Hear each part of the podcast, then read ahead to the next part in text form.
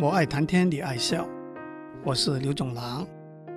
按照《庄子外编》第十八编《至洛》里头的记载，庄子的妻子死了，惠子前往吊丧，看见庄子张着腿坐在地上，敲着瓦盘唱歌。惠子说：“您的妻子陪了您一辈子，为您生养儿女，现在他过去了，您没有哭也就算了。”竟然还敲着瓦盘来唱歌，不是太超过了吗？庄子说：“也不能这样说。当那人刚过去的时候，我何尝不悲伤呢？但是后来想一下，开始的时候人是没有生命的，不但没有生命，连形体都没有；不但没有形体，连气色都没有。”后来，在若有若无、恍恍惚惚的变化当中，有了气色，气色变化才有形体，形体变化才有生命。现在他又在变化，死亡了。这就跟春夏秋冬四季运行一样自然。他已经安息在大自然里头了。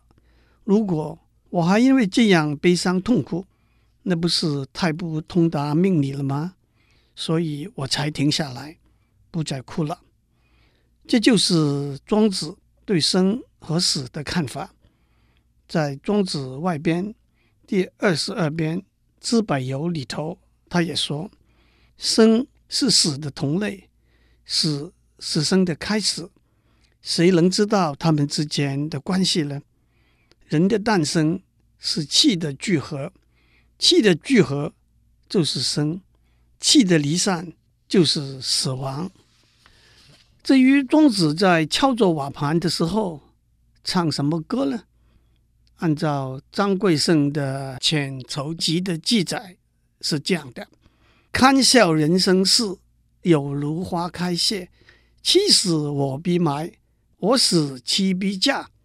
我若先死时，一场大笑话。”田被他人耕，马被他人夸，妻被他人恋，子被他人打，以此痛伤心，伤堪泪不下。世人笑我不悲伤，我笑世人空断肠。世事若还哭得转，我亦千愁泪万行。当然这是胡扯，不必相信。按照明朝冯梦龙的《警世通言》的记载，还有这么一段民间传说：庄周有三位妻子，第一位年轻的时候夭折了，第二位被休出了，第三位田氏长得肌肤若冰雪，绰约似神仙。有一天，庄周在荒郊外散步，看见许多坟墓。叹一口气说：“老少居无变，咸鱼同所归。”意思就是年老年少、聪明愚拙，最后都来到同样的归宿。他忽然看见一座新坟，坟上堆的黄土还没有干，坟的旁边有一位少妇，穿着白色的丧服，拿着一把扇子，拼命的在坟上扇。庄周走过去问娘子：“这坟里头葬的是什么人？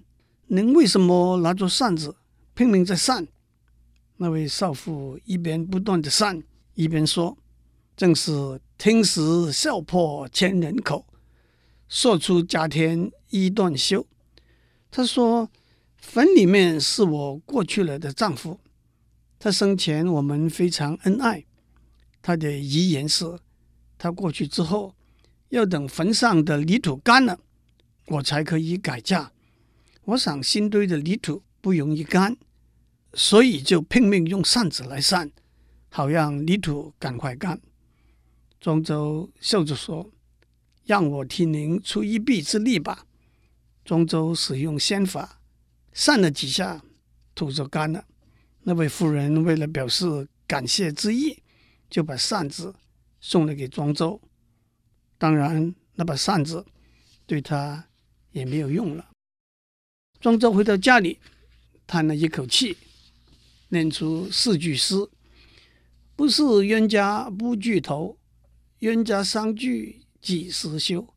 早知死后无情义，说把生前恩爱勾。”庄周的妻子田氏听到了，问他为什么感叹，这把扇子哪里来的？庄子把整个事情跟田氏讲了，田氏很生气的骂。这种薄情的妇人，世间少有。庄周又念了四句诗：“生前个个说恩深，死后人人欲善分。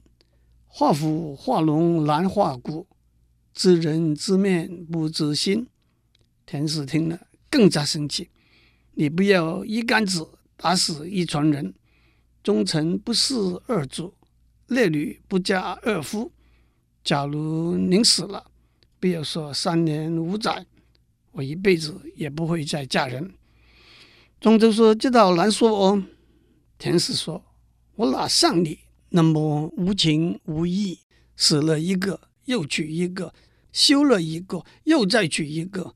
我们妇道人家一鞍一马，你又没有死，还要冤枉别人，把扇子拿过来撕成粉碎。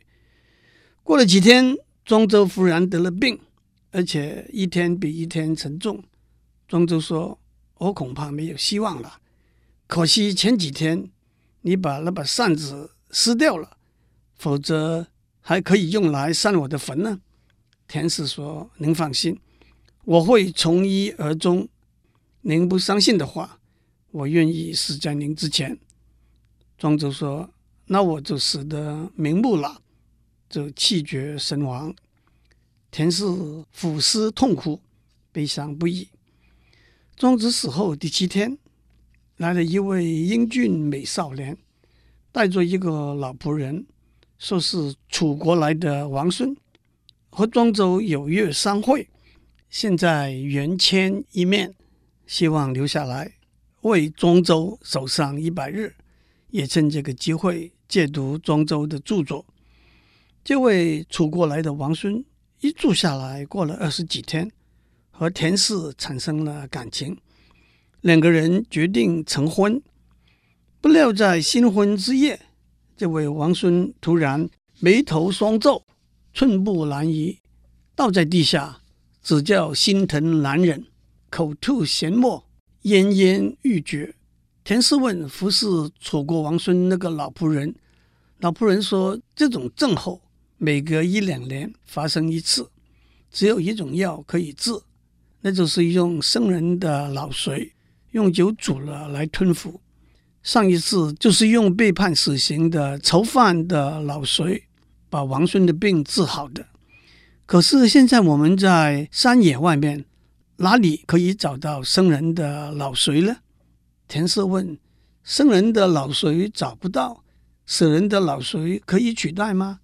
老仆人说：“医生说，人死四十九日之内，脑髓还没有干枯，是可以取代的。”田氏说：“我先生死了才二十几天，让我去把棺材劈开，把他的脑髓取出来应用。”田氏右手提灯，左手提着砍柴的板斧，去庄周停棺的地方，把灯放下来，看准棺材。双手举斧，用力劈下去，正好庄周也是个小气鬼，薄薄的棺材，一斧就把棺材劈开了。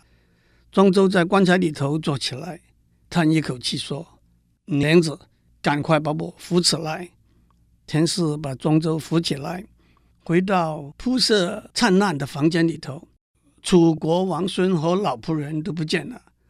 庄周开怀畅饮。念了四句诗：“夫妻百夜有何恩？见了新人忘旧人。斧得盖棺遭斧劈，如何等待善干坟？”后来田氏变得精神恍惚，悬梁自尽。这就是庄周骨盘而歌的故事。当然，这种民间故事都是虚构的，不可当真。不过，在这虚构的故事里头，也反映了封建社会对妇女三从四德不合人情的偏见，也描绘了庄周伪善、猜疑和妒忌的性格。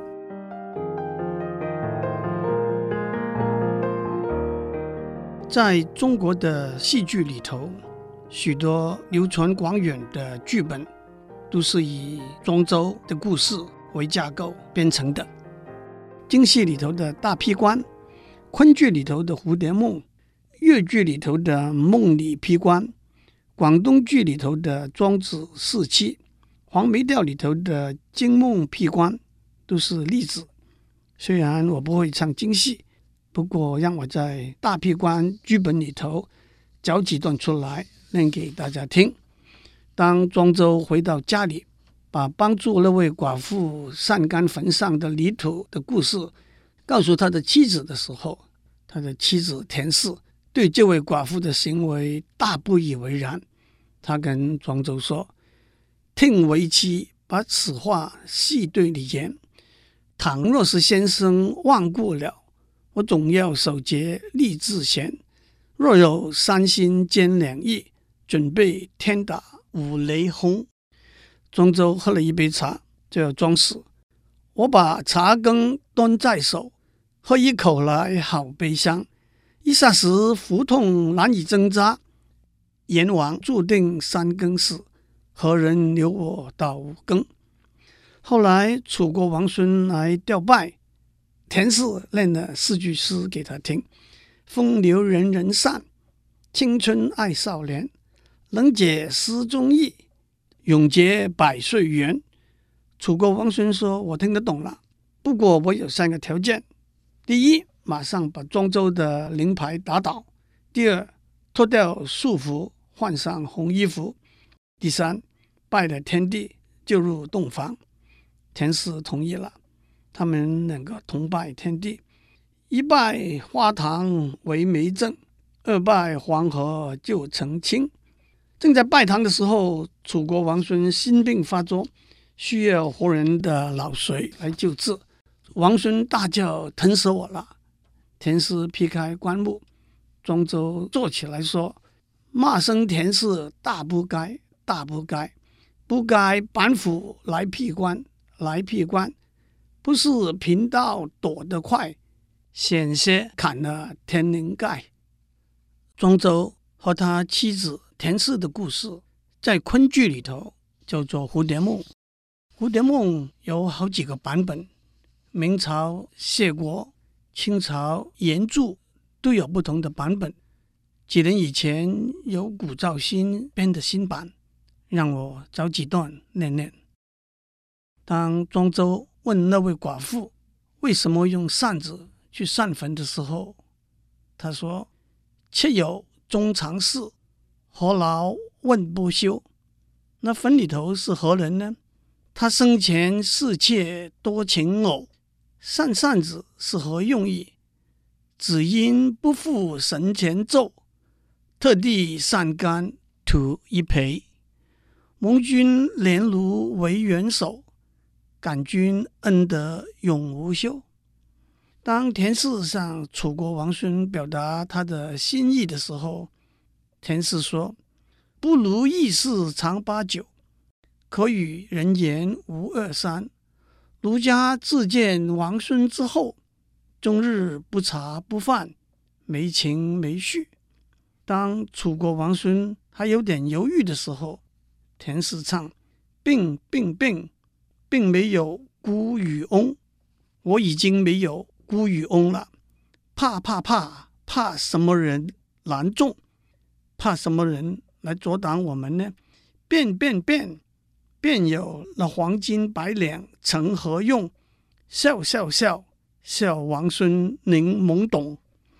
最后，庄子从破棺里头跳出来唱：蝴蝶梦中事，是假亦是真。夫妻之情，男女之欢，也不过是一枕黄粱。庄周梦已醒，孽缘已了清。此梦是真也是假，是假也是真。当黄梅调的《披冠惊梦》里头，当田氏遇到楚国王孙的时候，田氏唱：“夜漫漫，日长长，行孤影单好凄凉。愁似落叶扫不尽，落叶一片泪一行。我是落叶叶是我，眼望脚下泪茫茫。”接着他又唱：“那日里，草木花鲜艳，可一人玉树临风在眼前。急动池中水，薄响心底弦。今日里，草萎花也残，那人儿鬼使神差到眼前。池中是枯水，心底是断弦。”最后结束的时候。庄周唱：“自以为超凡脱俗日先尽，自以为松金磊落无欠尘。谁知夫妻纠葛起，剪不断，理不清。万般爱，千重恨，又甜又苦，又酸又辣，难丢难舍，种种情。把自己的道德文章抛到了九霄云。”讲完庄周的故事，其实，在西方文学和传说里头，也有好几个相似的故事。十八世纪法国文学家伏尔泰 （Voltaire） 的一本小说《查蒂格》（Zadig） 里头，有一天，查蒂格的妻子散步回来，很生气地告诉查蒂格，她去慰问一位丈夫刚刚过世的寡妇。这位寡妇曾经发誓，只要她丈夫坟前的溪水继续在流，她就会一直守在丈夫的坟前。可是，在她丈夫过世之后两天，她就动手掘地要让坟前的溪水改流了。查蒂格听了，安排试探一下他的妻子，他假装突然病发身亡。他的妻子呼天喊地，悲伤得很。当天，查蒂格的一位年轻的好朋友来慰问他。几天之后，彼此之间产生了感情。有一个晚上，这位年轻的情人突然胸疼不止。他说，唯一治疗的方法是找一个死人的鼻子贴在胸口。查蒂格的妻子拿着一把刀到查蒂格的坟墓，要把查蒂格的鼻子割下来。这个时候，查蒂格从坟墓里头跳出来，按住鼻子说：“不要骂决定让溪水改流那个寡妇了，你们两个可不是半斤八两吗？”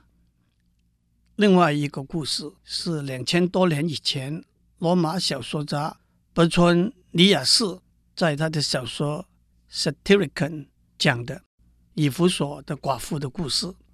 有一位丈夫刚去世的寡妇。留守在她丈夫的坟墓里，陪伴她丈夫的尸体，一连五天不饮不食。坟墓附近的一位士兵发现了这个情形，带了酒和食物去安慰她。但是这位士兵的责任是看守附近钉在十字架上犯人的尸体。当其中一个尸体被偷走的时候，他知道免不了要受到严厉的处分。他正要把剑举起来自杀的时候，寡妇说：“我何必看到我爱的两个人的尸体呢？”所以，她吩咐那个士兵把她丈夫的尸体从坟墓里头拿出来，钉挂在十字架上，冒充那个钉在十字架上的犯人的身体。这个故事还有另外一个版本，因为原来钉在十字架上那个囚犯的牙齿。都已经掉光了，所以那个寡妇还把她丈夫嘴里头的牙齿都打掉，才把她的尸体钉挂在十字架上。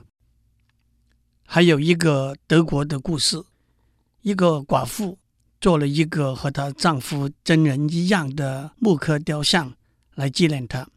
可是当她遇到一位新的情人的时候，她就把丈夫的雕像砍碎。来烤鱼给她新的情人吃了。希望您觉得这些故事有趣。昆曲《蝴蝶梦》最后有一句：“王侯也是空，贫穷也是空，转眼成何用？庄周惊醒了蝴蝶梦。竹林有个平安的一天。